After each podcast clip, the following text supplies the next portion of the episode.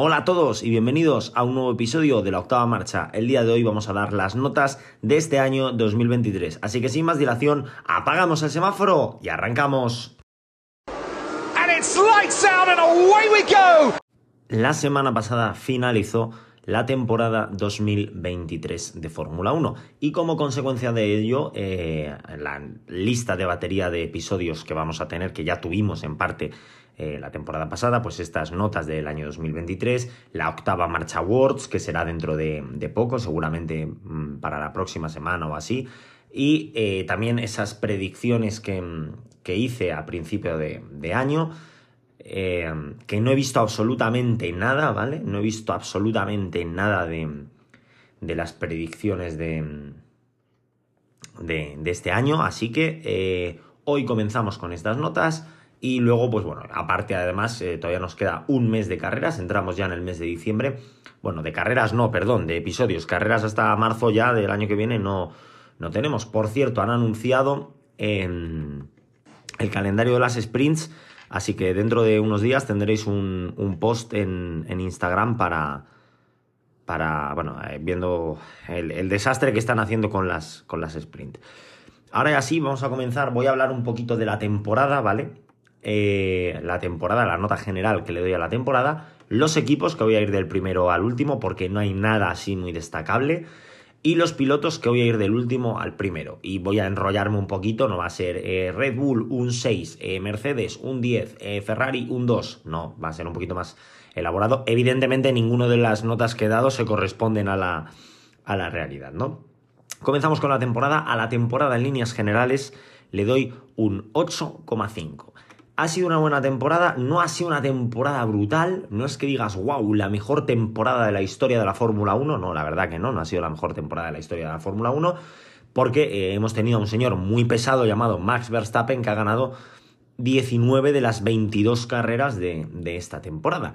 Que también hablaremos de Max Verstappen antes de que acabe el año o posiblemente eh, antes de que comience la nueva temporada. ¿Por qué un 8,5 y no más bajo? Porque quitando a Max Verstappen hemos tenido una lucha muy bonita entre Mercedes, Ferrari, McLaren, Aston Martin, luego en la parte baja eh, de vez en cuando se metía Alpine, Williams, Alfa Tauri, eh, han aparecido en alguna ocasión contada Alfa Romeo o Haas. Eh, por lo demás, si sacas, si excluyes a Max Verstappen de la temporada, pues seguramente sea un 10 que no le quito méritos al piloto neerlandés, ¿vale? Quiero eh, dejar constancia a eso. De hecho, ya veréis las, las notas que, que, le doy. Por lo demás, eh, la temporada ha sido una muy buena temporada. Con Max Verstappen, pues le baja bastante la nota. Creo que ha sido una buena temporada, por eso le doy un y medio. No le doy más porque creo que tampoco ha sido súper, hiper, mega épica, ¿vale? Ha, sido, ha estado bien, ha estado eh, muy interesante. El número de adelantamientos me diréis, no, es que el número de adelantamientos, el número de adelantamientos me importa una mierda, ¿vale? Eh, si tienes adelantamientos que no generan ningún tipo de emoción, puedes tener 5.000, ¿vale? No vas a, o sea, me refiero, por ejemplo, llega el año que viene Liberty Media, se le va la pinza y dice, venga, pues eh, parrilla inversa para todas las, las carreras principales y damos, yo qué sé, 5 puntos al que la pole, por decir una gilipollez suprema. Pues así fomentas que la gente vaya por la pole, por decir una chorrada, ¿no? Sí, no, vas a tener 60.000 adelantamientos, pero sí, ver a Max Verstappen adelantar a Logan Sargent, que por cierto ha renovado con Williams, tenemos la misma parrilla para el año que viene, no cambia absolutamente nada. Eh, pues tener a, Verstappen adelantando a Sargent, adelantando a Lawson, adelantando a Ricciardo, que va en un cohete y los demás no pueden hacer nada, pues por muchos adelantamientos de esos que tengas, no lo hace mejor temporada. Y comenzamos a repasar a los 10 equipos que han formado parte de la parrilla de este año 2023. Comenzamos con Red Bull, campeón del mundo de constructores por quinta vez, no, sexta vez en su historia, perdón, eh, las cuatro veces con Sebastian Vettel y dos de las tres con Max Verstappen. Sencillamente a Red Bull le doy un 10, ¿vale? A Red Bull le doy un 10. No, es que en Singapur, a ver, si vas a fallar en una carrera de las 22 que hay, me importa un carajo que falles en una han ganado 21 de las 22 carreras de esta temporada. O sea, es una auténtica barbaridad eso. O sea, es una auténtica barbaridad ganar 21 de las 22 carreras que ha habido este año. eh, lo han hecho todo perfecto. ¿Vale? Aquí estoy evaluando el trabajo como equipo. Creo que el año pasado eh, evalué también lo que hacían los pilotos o algún, bueno, no, no, creo que no, creo que estoy mezclando episodios con Ferrari el año pasado que le metí bastante caña con, con el tema de conjunto de equipo. Eh, realmente la nota de, de Red Bull como equipo, lo que es excluyente a los pilotos, es de 10. El coche ha sido una auténtica barbaridad.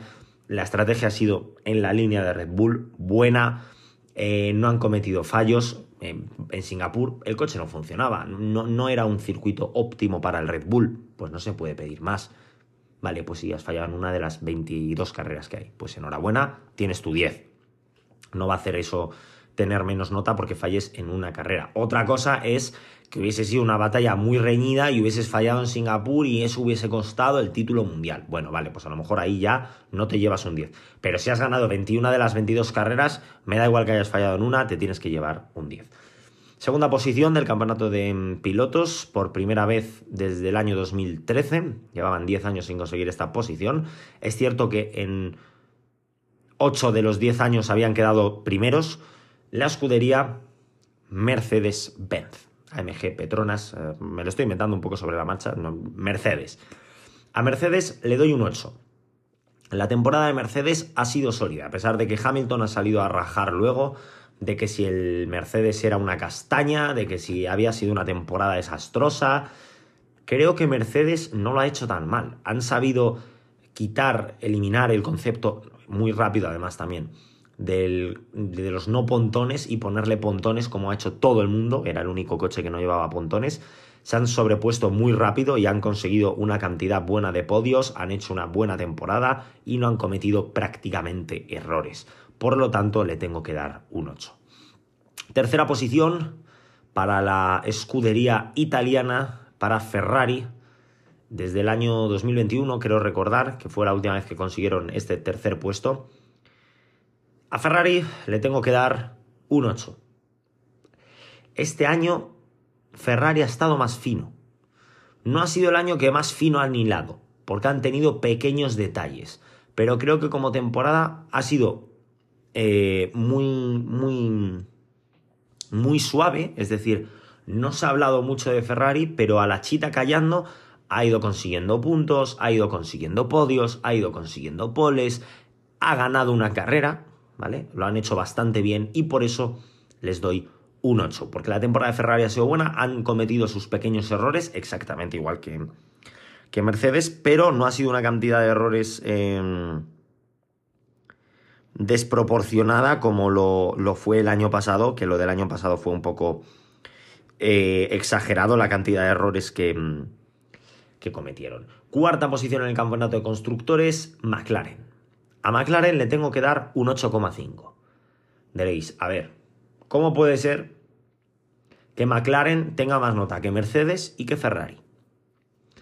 Se han quedado muy por detrás, porque es cierto que a nivel de, puntos, pues han quedado bastante por detrás. No han sido eh, dos puntos precisamente lo que les ha separado. De hecho, les ha separado eh, una centena de puntos. Aproximadamente 100 puntos le han separado de, del, tercer puesto de, Ferrari y del segundo de, Mercedes, porque hay una diferencia ínfima entre ambos eh, equipos. ¿Por qué le doy un 8,5? Porque la temporada de McLaren empezó desastrosamente mal. Si nos vamos a las primeras carreras, em, la, desventaja de, de puntos que acumularon fue, mm, sinceramente, impresionante, pero para mal. O sea, no, impresionante decir, wow, qué bien lo han hecho, sino todo lo contrario, decir, wow, qué mm, auténtica castaña. De hecho, no pensaba que iban a acabar por delante de, Aston Martin con, con, solvencia, porque es cierto que, que, cuando empezaron a remontar allá por, por Austria estaban muy lejos, pero han sabido sumar puntos de 30 en 30 Mientras que, por otro lado, Aston Martin ha ido hacia, hacia. Bueno, no creo que haya ido hacia abajo, salvo en alguna carrera puntual, pero ahora hablaremos de ellos. Y McLaren, pues ha ido eh, sumando una cantidad muy buena de puntos. Es cierto que luego al final, estas últimas 3, 4 carreras, quizás han desinflado un poquito más. En Abu Dhabi, en Las Vegas, en. bueno, en Brasil no lo, hizo, no lo hizo mal Norris, Piastri tuvo el problema ese de, de estar doblado y todo el rollo pero en general McLaren ha hecho un muy buen trabajo esta temporada, sabiendo sobreponerse y darle la vuelta a la tortilla. Por otro lado, vuelta a la tortilla también le dio el quinto puesto en el campeonato de constructores, eh, el quinto clasificado, Aston Martin. Aston Martin, recordemos de dónde venía el año pasado, que era una auténtica tartana, y dónde se ha colocado este año, donde al principio de la temporada era el segundo mejor coche. No han sabido mejorar el coche al ritmo de sus rivales y se han quedado estancados. No creo que Aston Martin haya ido para abajo, a excepción de algún circuito puntual como puede ser Italia, como puede ser México o como puede ser Estados Unidos, a pesar de que el domingo solucionaron los, los problemas. Por eso le voy a dar un 7,75. Creo que no es para suspenderles, creo que no es para ponerle menos, creo que tampoco han hecho una temporada de 8. ¿Por qué lo creo? Muy simple. Porque han cometido eh, fallos, han cometido errores Empezaron muy bien la temporada, sumando muchos podios. De hecho, sumaron seis podios en las primeras siete carreras, una cosa así, o en las primeras ocho carreras. Una cifra bastante buena.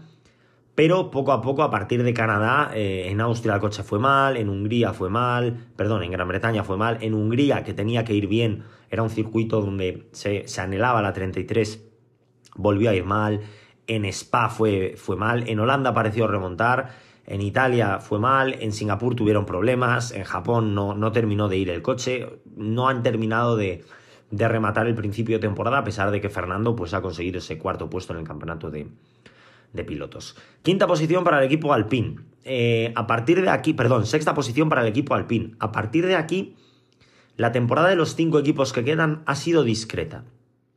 Tanto de Alpine como de Williams, como de Alfa Tauri, como de Alfa Romeo y como Haas ha sido discreta por una razón. Porque hemos tenido a cinco equipos muy por encima del resto.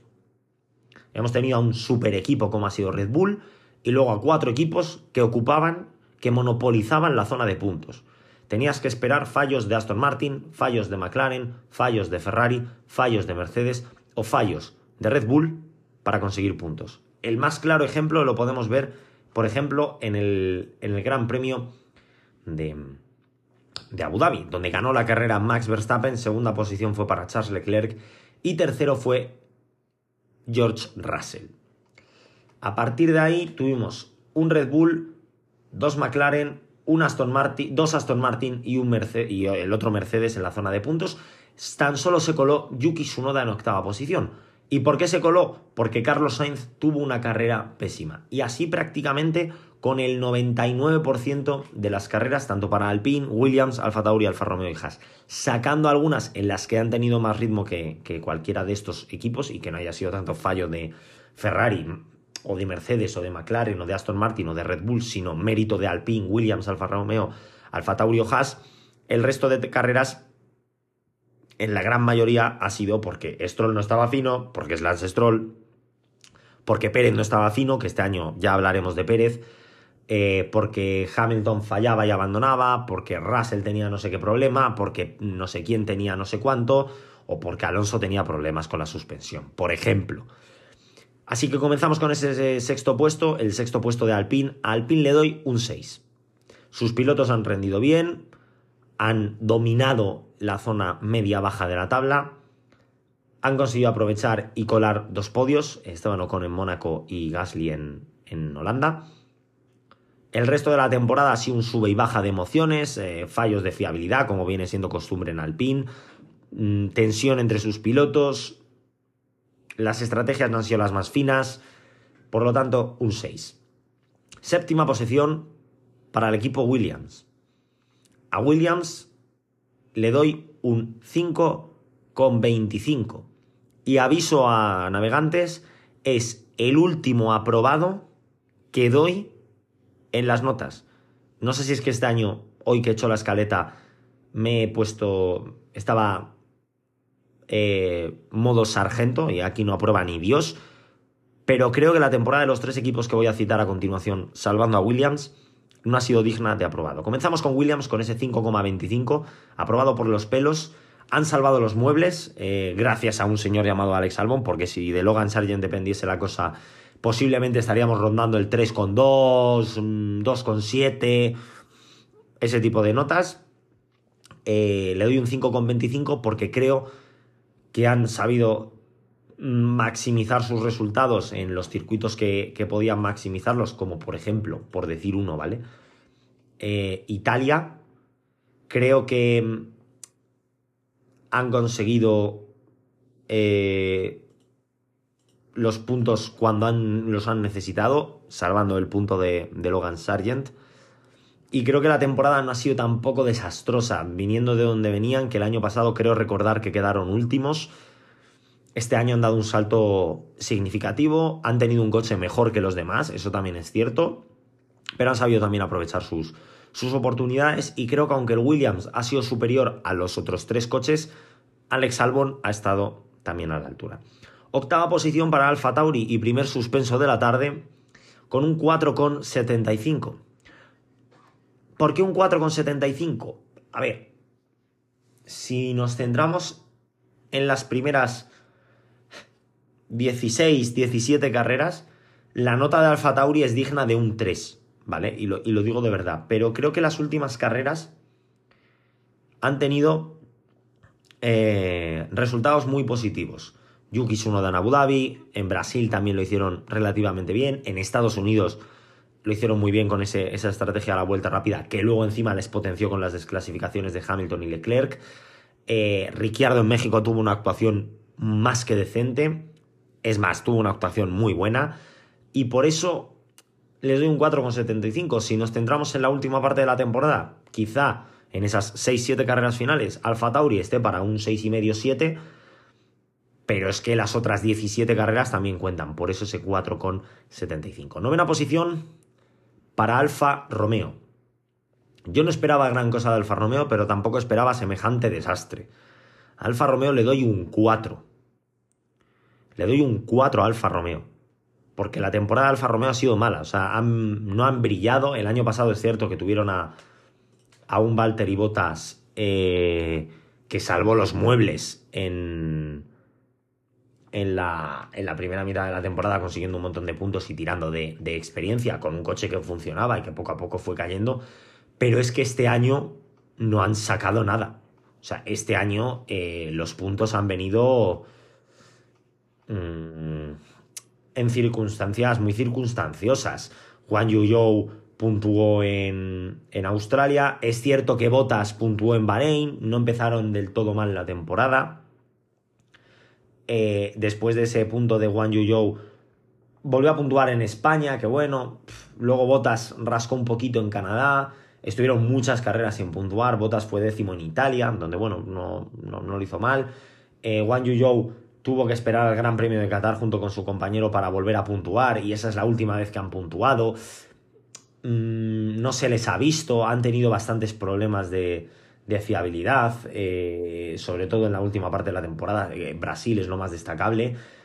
Eh, luego en, Singapur o, en Qatar, Botas también tuvo que abandonar. Joe, es cierto que los abandonos los ha tenido un poco más distribuidos. Botas los ha tenido hacia el final de, de la temporada. Entonces, mm, no me dan ninguna sensación y les doy un 4 porque han tenido carreras buenas, como por ejemplo Qatar, que lo hicieron bien, tuvieron ritmo. Pues esta que no me acordaba de Botas de, de Bahrein. Evidentemente en Bahrein yo no me estaba fijando en Valtteri Bottas por cuestiones evidentes, eh, pero por lo demás ha sido una temporada muy planita.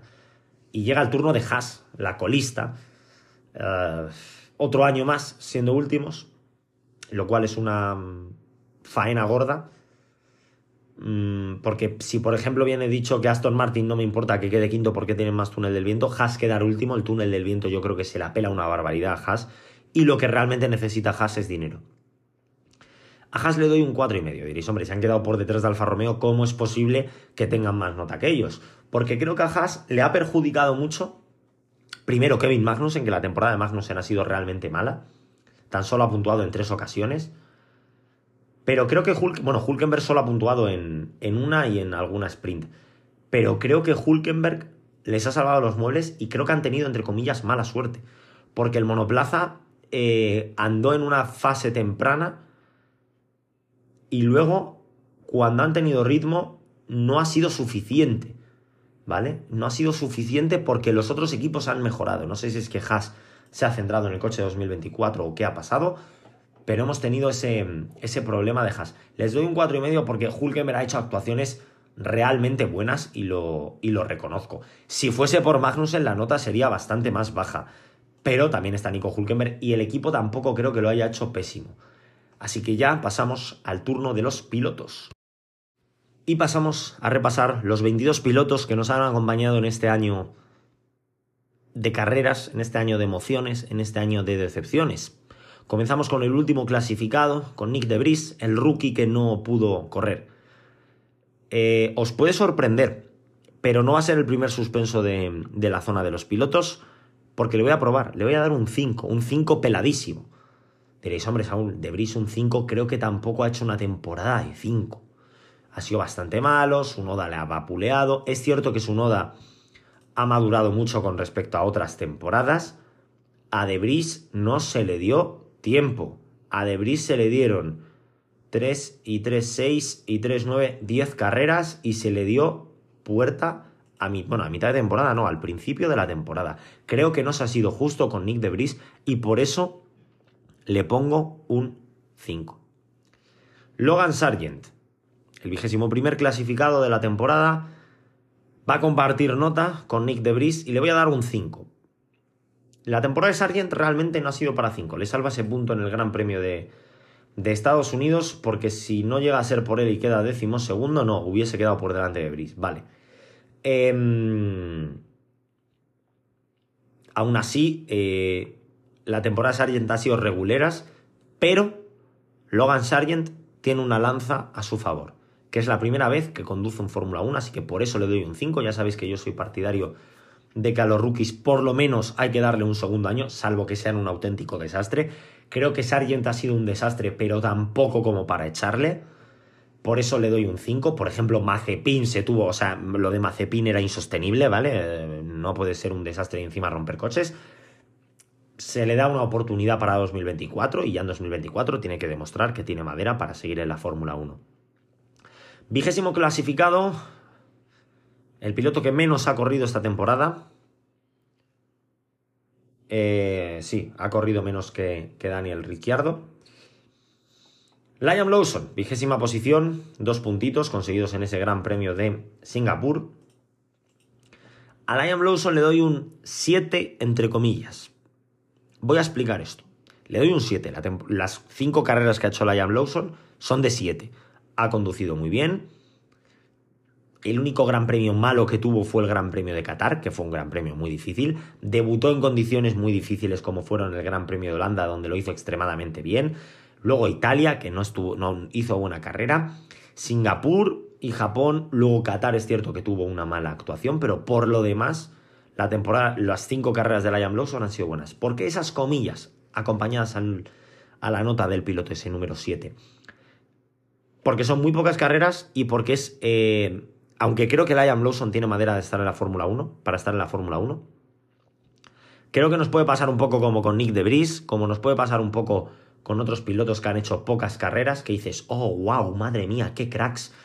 Y luego llegan, te hacen una temporada completa y dices, madre mía, vaya desastre, ¿vale? Lo único bueno que ha tenido la rápida sustitución de Debris ha sido que ha podido entrar Liam Lawson. También es cierto que se ha visto con un golpe de fortuna, con, esa, con ese accidente de, de Ricciardo le doy un 7, pero muy escéptico para cuando vuelva, que espero que vuelva a la Fórmula 1, volver a poner ya una vara de medir un poquito más eh, justa y un poquito más centrada. No sé si cuando vuelva participará eh, como rookie. A nivel oficial no, a nivel personal no lo sé, tengo que verlo. Ya sabéis que, por ejemplo, yo este año a Nick Debris le he considerado rookie porque creo que hacer una carrera en 2022 no te exime de ser rookie, ¿vale? Es como si viniese eh, Jack Aitken o Pietro Fittipaldi que han hecho una o dos carreras, pues creo que tampoco son, dices, bueno, sí, no está debutando, pero es su temporada de, de debut. Decimonovena posición para Kevin Magnussen. El año pasado Magnussen fue el piloto revelación de la octava marcha Awards y, y sorprendió bastante. A mí me sorprendió bastante la temporada que hizo, plantándole cara a Schumacher. En Haas estoy viendo un patrón que es que Schumacher parecía muy bueno al lado de Nikita Mazepin, se le puso a Kevin Magnussen y se vio la realidad. Kevin Magnussen empezó muy fuerte, se le ha puesto al lado, al lado de Schumacher evidentemente, se le ha puesto al lado a un compañero como Nico Hulkenberg y se le, se le han visto flaquezas. Muchas además. Kevin Magnussen eh, tiene tres puntos conseguidos respectivamente en Arabia Saudí, en Miami y en Singapur. En el resto de carreras no pasa de la decimotercera posición. Ha tenido abandonos en los grandes premios de Australia, Mónaco, Gran Bretaña, México o Brasil. Creo que la temporada de Magnussen ha sido mala, por eso le voy a dar un 4,75. Menos de un 4,75 podría ser incluso un 4,5, un 4,25. Menos de un 4 ya sí que no. Creo que tampoco ha hecho una temporada tan desastrosa. Em, pero se ha visto arrollado por, por Nico Hulkenberg de una manera que yo no me la esperaba. Decimoctavo en la clasificación de pilotos, Wang Yuzhou, segundo año, en la primera no recuerdo qué nota le di la temporada pasada, no me puedo acordar de todo, ¿vale? A Wang Yuzhou le doy un 5. 5 pelado, además. Eh, es cierto que al principio de la temporada sí que me pareció que lo estaba haciendo mejor que Botas. A mitad de la temporada se igualaron mucho las cosas y es cierto que el final de temporada he visto mejor a Botas, salvando casualmente la última carrera donde Joe quedó por delante, ¿vale? Eh, le he visto más sólido a Botas en las últimas carreras, más que a Joe, y por eso a Joe le doy un 5, ¿vale? Creo que tampoco eh, lo ha hecho tan mal como para suspenderle, pero creo que tampoco se merece más de un 5.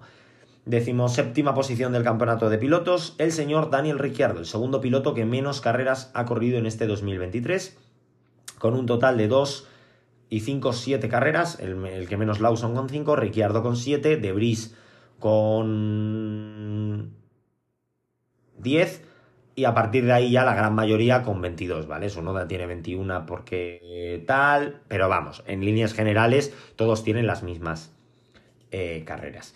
Daniel Ricciardo le doy un 6, ¿vale? Creo que lo poco que ha hecho lo ha hecho muy bien. Recordemos que viene de un año, es decir, el principio de temporada no lo hizo, ¿vale? Se perdió las 10 primeras carreras, corrió dos carreras, se jodió la mano, estuvo 5 carreras sin correr y volvió. Y volvió bien, ¿vale? No, no es para ponerle un 10, no ha hecho, exceptuando el Gran Premio de México, no ha hecho auténticas barbaridades, ha llevado un ritmo bueno, ha estado muy parejo con su noda que llevaba todo el año compitiendo, de hecho, el duelo en carrera ha sido 1-0, 1-1, 2-1, 2-2, 3-2, 4-2, bueno, más o menos han estado bastante igualados, ¿vale? Creo que ha sido 4-3 a favor de su noda. Creo que tampoco hay que subirle más la nota porque ha hecho una temporada de decente, lo poco que ha podido correr. Decimos sexta posición para Nico Hulkenberg. Es cierto que Hulkenberg ha ido de más a menos. También es cierto que el Haas y el resto de equipos les ha pasado lo mismo, ¿vale? Haas ha ido de más a menos. Se ha ido desinflando con el paso de, de los días. A Nico Hulkenberg le doy un 6,25. La temporada ha sido buena, ha ganado con solvencia a su compañero de equipo y creo que ha tenido una temporada muy, muy correcta. Más de un 6,25 se me hace difícil por la falta de resultados, ¿vale? Al final la falta de resultados también influye en este tipo de decisiones. Ha sido bastante constante, ha quedado más o menos en la zona media en la gran mayoría de carreras. Hizo una muy buena sprint en Austria, por ejemplo. Hizo muy buena carrera en Australia. Ha tenido alguna actuación bastante buena en el resto de carreras. Pero sin puntuar. Entonces, por eso es 6,25. Decimoquinta posición para Valtteri Bottas. A Valtteri Bottas, eh, creo que el año pasado le aprobé también del estilo. Este año le tengo que aprobar. Creo que la temporada de Bottas ha sido decente. No voy a decir mala, tampoco voy a decir buena. Ha sido mejor que la de Wang Yu Ya sabéis que yo a Bottas estima precisamente lo que es, no le tengo. Eh, le doy un 5,5. La temporada de Bottas ha sido suficiente. Decimocuarta posición en el campeonato de pilotos para Yuki Tsunoda. El piloto nipón ha demostrado un grado de madurez que no había demostrado hasta la fecha y ha mejorado bastante en cuanto a conducción se refiere. Por eso le tengo que dar un 6,75. Creo, y no me equivoco cuando lo digo, que esta ha sido su mejor temporada en cuanto a nivel de pilotaje y madurez. Quizá los resultados no han acompañado. También es cierto que el tremendo castañote de coche que ha tenido le ha ayudado mucho a eso. Ha puntuado en contadas ocasiones y sobre todo los puntos han caído de cara al final de la temporada. En las últimas cinco carreras puntuó tres veces, ¿vale? Luego en el resto de carreras tan solo puntuó otras tres veces. Por lo tanto, creo que el coche también le ha lastrado mucho. Creo que tampoco ha hecho una temporada de salirse dentro de lo que es Yuki Tsunoda sí, pero creo que no es para un 7, sobre todo por el siguiente piloto que sí que tiene un 7, en la decimotercera posición, Alex Albon. A Alex Albon le doy un 7.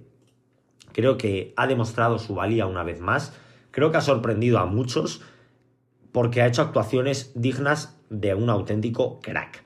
¿Vale? Comenzó la temporada puntuando en Bahrein, luego se sacó un séptimo puesto de la manga en Canadá, un octavo puesto de la manga en Gran Bretaña, que no es un circuito que le venga especialmente bien a Williams. Luego fue octavo en el caótico Gran Premio de, Holanda y fue séptimo en el Super Gran Premio de Italia, que sí que es cierto que era un circuito que le favorecía más. Luego consiguió puntuar en, en Estados Unidos o en México, pero creo que la temporada de Albon ha sido muy buena y por eso le doy un 7. Su peor resultado en carrera ha sido una decimosexta posición en el Gran Premio de España por lo demás, nos tenemos que ir a decimocuartas posiciones. Por lo tanto, creo, salvando abandonos, evidentemente. Por lo tanto, creo que la temporada de Albon es meritoria de un 7. Decimosegunda posición para el primero de los franceses, o el último, depende de cómo se quiera mirar. Esteban Ocon. A Esteban Ocon le doy un 6,5. La temporada de Ocon ha sido buena. Tenía un coche mejor que, el de Albon, por eso tiene eh, menos nota y sus resultados han sido buenos en algunas carreras. Por ejemplo, hizo cuarto en Las Vegas, tercero en, Mónaco. En el resto, pues ha sido un poco lo que le han permitido el resto de pilotos, ¿vale? Ya sabéis que este año los puntos se han vendido bastante caros y sinceramente me sorprende que hayan acabado con tantos puntos tanto Pierre Gasly como Esteban Ocon, ¿vale? O sea, yo me esperaba más eh, rollo 40, 42 puntos cada uno, ¿vale? O sea, y han sacado 58 y 62 respectivamente. Y ahora voy a entrar un poco en comparación porque casualmente el undécimo clasificado es Pierre Gasly, también compañero de equipo de Ocon, y voy a hablar de esto. A Gasly le doy un 6,75. Y no, no le doy un 6,75 porque haya quedado por delante de Ocon. ¿Vale? Le doy un 6,75 por una razón. Porque ha sido más discreto que Ocon. Sí, ha sido más discreto que Ocon. ¿A qué me refiero? Ha tenido también muy buenos resultados, como son eh, ese tercer puesto en, en Holanda. Es cierto que no ha tenido cuartos puestos como Ocon pero sí que es cierto que Gasly ha tenido desventaja eh, en algunas estrategias, como por ejemplo en, en Las Vegas, creo que fue el ejemplo más claro, aunque la decisión correcta era que Ocon pasara, o en Japón, donde le quitaron un punto a Gasly y se lo dieron a, a Esteban Ocon, hubiesen acabado 63-57. Eh, creo que Alpine ha favorecido ligeramente a Esteban Ocon, digo ligeramente porque tampoco creo que le hayan dado eh, unas ayudas tremendas. Creo que Gasly ha tenido una temporada de adaptación un poco complicada. Y a Ocon le doy menos nota porque es muy bocazas. Es que Ocon, lo siento mucho, es que Ocon es un bocas, tío. Si, si Ocon no fuese tan bocas, estaría a la altura de Gasly y tendría su 6,75. Pero siendo un auténtico boca chancla, pues le tengo que poner un 6,5. Y me refiero al incidente que tuvo con Fernando Alonso, que me da igual que hubiese sido George Russell, ¿vale? En el Gran Premio de Brasil. No puedes decir que no has perdido el coche cuando claramente se ve que lo has perdido. Asume tu error, asume tu, consecuencia y, sale a la rueda de prensa y di, he cometido un error, se me ha ido el coche y ha sido culpa mía, pido disculpas, ya está. No lo has hecho a posta, creo que nadie, salvo algún fanático tóxico, cegado, pensará que ha sido culpa de Ocon, pero lo que no puede salir encima es no, es culpa del otro y vosotros mm, veis cosas que no existen. Bueno, pues claro, si vas eh, de guay por la vida, pues en la octava marcha te bajamos 0.25 y ponemos a tu compañero de equipo por delante solo para dar solo y únicamente para dar por el culo, ¿vale? Eh, no por otra cosa. Décima posición para Lance Stroll. Lance Stroll ha acabado la temporada décimo, cosa que no pensé que iba a suceder, aunque las dos últimas carreras de Stroll, las tres últimas, aunque Abu Dhabi no, no entra dentro de ellas, pero bueno, las tres últimas han sido bastante buenas. Lance Stroll, 74 puntos, décima posición, 4 con 75. Sí, y podría ponerle menos, pero es cierto que las primeras carreras fueron muy buenas y las últimas han sido muy buenas. El pan es un pan premium, ¿vale? Es un pan brioche por la parte de arriba. Comenzó muy bien la temporada en Bahrein, Arabia Saudí, Australia y Azerbaiyán, a pesar de que en Arabia tuvo que abandonar. Y la parte de abajo, Las Vegas, Brasil, Abu Dhabi, México, Estados Unidos también, bastante buenas carreras. El pan es brioche. Ahora, lo que hay dentro no es ni carne, ¿vale? O sea, eh, debe ser, haciendo el símil culinario, eh, yo qué sé, carne de rata, ¿vale? O sea, lo que hay por medio es un auténtico desastre y no hay por dónde cogerlo. Salvando un sexto puesto en el Gran Premio de España, que hubiese sido séptimo si Fernando Alonso hubiese decidido atacarle, pero bueno, un sexto puesto en España. El resto, pues es eh, abandonos, un décimos puestos, décimos puestos, decimocuartos puestos, caídas en Q1, desastres fin de semana sí y fin de semana también, accidentes eh, un poco randoms como el de Singapur, eh, en fin, una serie de, circunstancias que, que, le, que dejan mucho que, que desear del, del canadiense con un coche que no estaba para eso. Para que os hagáis una idea, si Fernando Alonso tras el Gran Premio de Mónaco hubiese decidido retirarse de la temporada, hubiese dicho, ya está, no necesito más, me voy a he conseguido mis cinco podios, no quiero más, soy un tío conformista, no voy a correr, va a correr Felipe Drugovic y Lance Stroll no, no, no va, o sea, todo sigue igual, solo que Felipe Drugovic queda siempre por debajo de Lance Stroll. Fernando Alonso hubiese terminado el Mundial por delante de Lance Stroll. Es, es triste, pero cierto, ¿vale? O sea, si, Fernando Alonso se retira tras el Gran Premio de, de Mónaco o de Canadá, no recuerdo muy bien dónde, o de España, en una de estas, eh, Fernando Alonso hubiese acabado por delante de Lance Stroll en el Mundial con 16 carreras menos. O sea que es un poco triste, por eso ese 4 con 75. Novena posición para Oscar Piastri, rookie del año por excelencia. Estaba claro eh, desde el principio porque no, no vi ni a Sargent ni a Debris eh, arrebatándole dicho puesto. Y aunque hubiese el McLaren hubiese sido una auténtica castañuela, Oscar Piastri tan solo con el octavo puesto en, Australia le hubiese valido para quedar por delante tanto de Debris como de Sargent, así que objetivamente rookie del año, objetivamente por dos motivos, a nivel de clasificación y a nivel de pilotaje.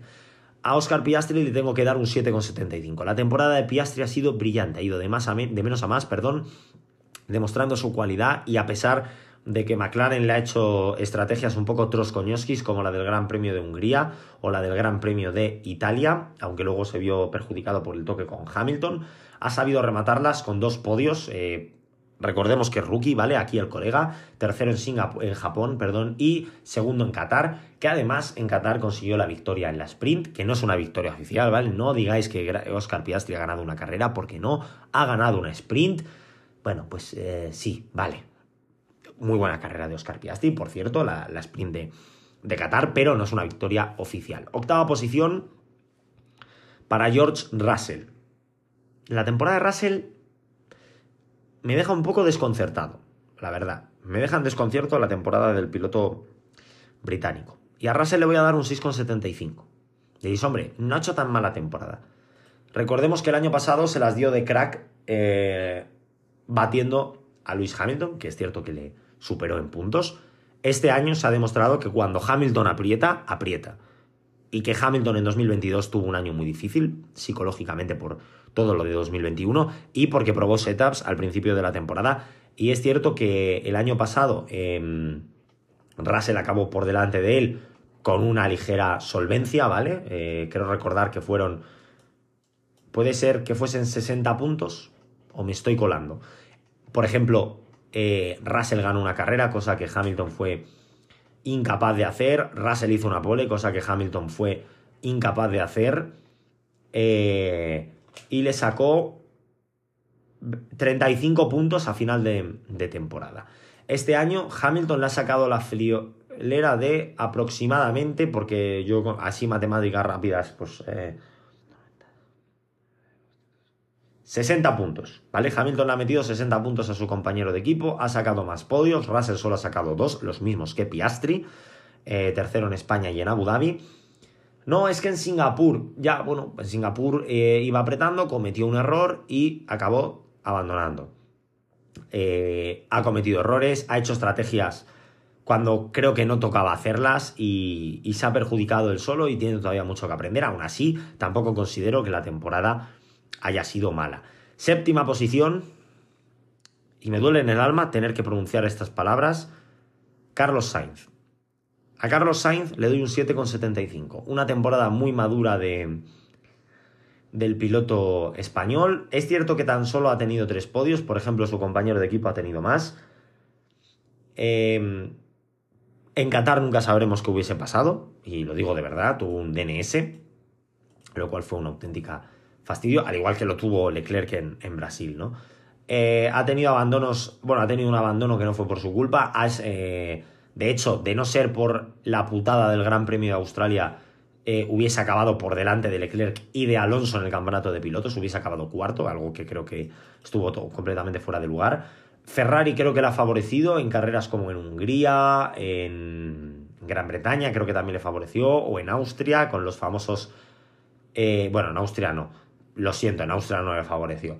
Eh, con los famosos hold position, no ataques, en Canadá, en Canadá sí que me suena. Eh, y es cierto que luego, aunque en Singapur se portaron muy bien con él, en el resto de, de carreras eh, han sido un poco... Mm, la estrategia de Abu Dhabi, ya lo comenté la semana pasada, no hay por dónde cogerla, sinceramente. la estrategia que le hicieron en, eh, bueno, el, mensaje por radio a Leclerc en Italia, cuando yo creo que debería haber sido hold position, era no arriesgues, pero inténtalo. Ese tipo de cosas le doy un 7,75. Sexta posición para Lando Norris. La temporada de Lando Norris ha sido muy buena y por eso le doy un 8. Ha ido de menos a más. Hombre, con el coche que ha tenido era difícil ir de, más a menos, la verdad. Eh, hubiese sido preocupante. Ha conseguido finalmente, creo que son 7 podios. Eh, os lo confirmo ahora. Efectivamente, 7 podios. Em, le ha faltado esa victoria. Este año la victoria se vendía muy cara. De los siete podios, seis han sido segundos puestos. Brasil, Estados Unidos, Japón, Singapur, Hungría o Gran Bretaña. Tan solo uno, el del Gran Premio de Qatar, fue un tercer puesto y segundo fue su compañero. O sea que ha sabido sacar el 100% del McLaren. Le ha faltado muy poquito. Quizá mm, un inicio de temporada mejor le hubiese puesto cuarto, eh, tranquilamente. Incluso peleando con Hamilton por el tercer puesto. Por eso le doy un 8. Quinta posición para Charles Leclerc. A Charles Leclerc le doy un 7,75. Un 7,75. Voy a explicar por qué. Sí, ha tenido más podios que Carlos Sainz. Sí, a nivel de poles, evidentemente le ha vapuleado. Eh, Carlos ha tenido tan solo dos y, Leclerc, por su parte, ha tenido cinco. Ha tenido el doble de podios, le ha faltado la victoria. Por ejemplo, si nos vamos a vueltas lideradas, eh, Charles Leclerc 12, Carlos Sainz 77, ninguno ha sumado vueltas rápidas. Y Leclerc ha sumado 6 puntos, que en parte son por ese, esa cagada tremenda de, la FIA en Australia y por los DNS, tanto de Leclerc en Brasil como de eh, Sainz en Qatar. No, es que la descalificación, bueno, haber tenido un suelo legal en Estados Unidos, también le pasó a Hamilton, así que son cosas que pasan. Eh, Leclerc ha cometido errores. lo siento, el abandono de Australia es culpa suya, se mete por donde no, no tiene sitio y, lo paga caro. Ha cometido errores de estrategia, ha cometido errores de pilotaje en Miami, en España un auténtico desastre. Ha sido muy irregular. Aún así, creo que la temporada ninguno de los dos ha hecho, para mí ligeramente Carlos, pero creo que no es para ponerle tampoco más nota al madrileño. En cuarta posición, al dios, al reverente, al crack, al maravilloso Fernando Alonso Díaz.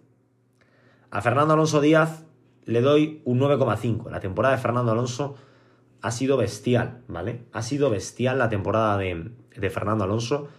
Cómo empezó la temporada y cómo ha terminado la temporada con ese gran premio de, de Brasil. El Aston Martin ha dado para lo que ha dado, pero él ha demostrado que tiene las manos, que tiene el talento y que a pesar de tener 42 años puede dar mucha guerra. Me hubiese gustado un coche un poquito más competitivo en líneas generales en, en toda la temporada y si, hubiese, y si lo hubiese tenido, estoy convencido de que no estaríamos hablando de un cuarto puesto, sino de un tercero.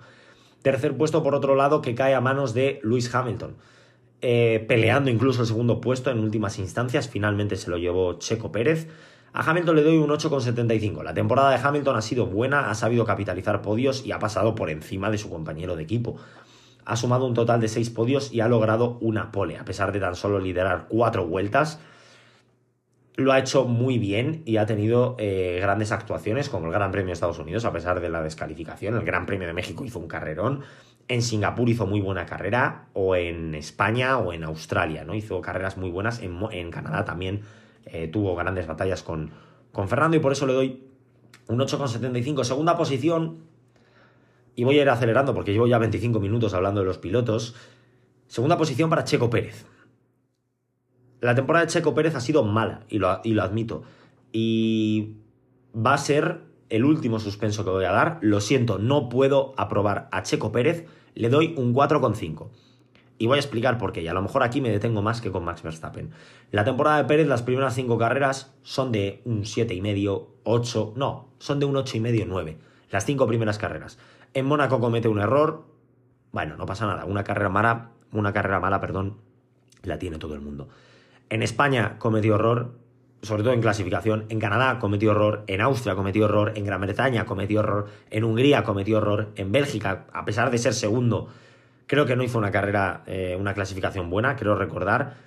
Eh, en Holanda la lió parda, en Singapur el coche no acompañó, es cierto. Eh, la carrera de Japón es desastrosa, la carrera de Qatar tres cuartas partes de lo mismo, lo que es la carrera, es cierto que en la sprint no tuvo culpa. La carrera de Estados Unidos sin más, la carrera de Brasil no, es que llevaba, es que Alonso llevaba mejores neumáticos y cuando una semana después, perdón, dos semanas después en Las Vegas lleva el mejores neumáticos, no, es que el coche. No, perdona, Pérez ha hecho una temporada mala y hay que suspenderle. Se dice y no pasa nada, ha cometido demasiados errores. Su compañero de equipo lo ha duplicado en puntos, ¿vale? 285, bueno, creo que no, creo recordar que no lo ha duplicado en puntos por, por muy poquito. Pero, y cuando digo por muy poquito es por muy poquito. Voy a echar ahora las, Sí, le ha duplicado en puntos. Su compañero de equipo le ha doblado en puntos. Es decir, si a su compañero de equipo le, quitas la mitad de los puntos, sigue estando por delante de Checo Pérez, sigue siendo campeón del mundo. Ha estado a punto de, tener en duda el segundo puesto. Es cierto que las tres últimas carreras de Hamilton son bastante eh, cuestionables y las de Pérez no son malas, ¿vale? Porque como tal no son malas, pero creo que podría haber sido una temporada muchísimo mejor por parte del mexicano. Y no le apruebo y lo siento mucho y a lo mejor mis oyentes mexicanos me, acribilláis y me decís que no tengo ni puta idea. Eh, acepto vuestras eh, críticas, pero ha tenido carreras muy malas. O sea, con un Red Bull salvando Singapur no puedes quedar décimo en Qatar con track limits. Las clasificaciones de Austria con track limits. Eh, cuarto en España, sexto en Canadá, sexto en Gran Bretaña, cuarto en Holanda, por errores suyos, cuarto en Estados Unidos, que sería quinto, ¿vale? Que sería quinto con la no desclasificación de Hamilton. Cuarto en Abu Dhabi, cuarto en Brasil. Te ha costado 20 vueltas adelantar a Fernando Alonso y él te ha adelantado en una, haciéndote además el mismo adelantamiento que te hizo el año pasado. Chico, aprende un poco, te ha adelantado Leclerc, que tu compañero de equipo ha levantado el pie para que tenga rebufo y ni aún así has conseguido eh, mantenerle la posición. La temporada de Pérez ha sido mala. Primera posición, ya paso página, pasamos a comentar a Max Verstappen, al hombre récord. Eh, en un principio, y no me, no me escondo, le había puesto un 9,75. He rectificado y le voy a dar un 10, ¿vale? Porque eh, por actitudes en pista le daría ese 9,75. Creo que ha tenido comentarios, en, sobre todo a principio de temporada, con Russell, ese cabeza, cabeza, cabeza polla, que a mí me hace mucha gracia la traducción literal. Creo que haya estado muy desacertado, pero creo que tener un par de salidas de tono eh, no quita haber hecho una temporada sublime. Y, de verdad, pido disculpas por en un primer momento haberle puesto un 9,75, le tengo que dar un 10. Porque si no le doy un 10, claro, yo me veo, me meto, yo tengo ahora mismo la Wikipedia abierta. La Wikipedia tiene colorcitos, el morado es cuando no puntúas, el naranjita es para el tercer puesto, el verde para los puntos, el gris para el segundo puesto y el amarillo para, para el primer puesto. Claro, cuando yo me meto, en, cuando veo el, bloque de Max Verstappen, tiene un verde, dos eh, grises y 19 amarillitos. Claro, si con 19 amarillitos no le doy un 10, pues hombre, creo que no estoy siendo justo con Verstappen y quizá mi desafinidad hacia este piloto me hace bajarle la nota. Pero creo que la temporada de Verstappen este año sí que ha sido de 10. Creo que el año pasado le faltó pulir algunas cosas. Tampoco creo que las haya pulido mucho este año, pero este año ha tenido un par de salidas de tono únicamente y para mí le doy un 10 porque creo que si no le doy un 10 a Verstappen no se lo voy a dar a nadie. O sea, no iba a haber mejor temporada a nivel de pilotaje y de conducción que esta, a pesar de que ha tenido un coche sublime. Y por mi parte ya sí que sí, nada más que añadir, que llevo casi, bueno, no, llevo casi no, llevo 50 minutos de, de chapa, llevo 50 minutos dándosle el coñazo y creo que, que no os merecéis sufrir más mi, mi monólogo. Por mi parte, como digo, nada más que añadir, estas han sido mis notas de la temporada 2023. Subiré un post a Instagram como hice el año pasado. Y me despido, no por mucho, estamos a martes, siento no haberlo subido el lunes, eh, también tuve viaje esta semana y, no, y llegué ayer eh, y no tuve tiempo de, de, grabar, ni tiempo ni ganas, no os voy a engañar. Lo he grabado hoy martes eh, y nos vemos, como digo, el viernes, sí, el viernes, nos vemos en, en tres días en un nuevo episodio que me guardo para dicho viernes. Hasta la próxima. Awesome, mate. Scenario 12. Scenario 12. Holy mac and cheese balls.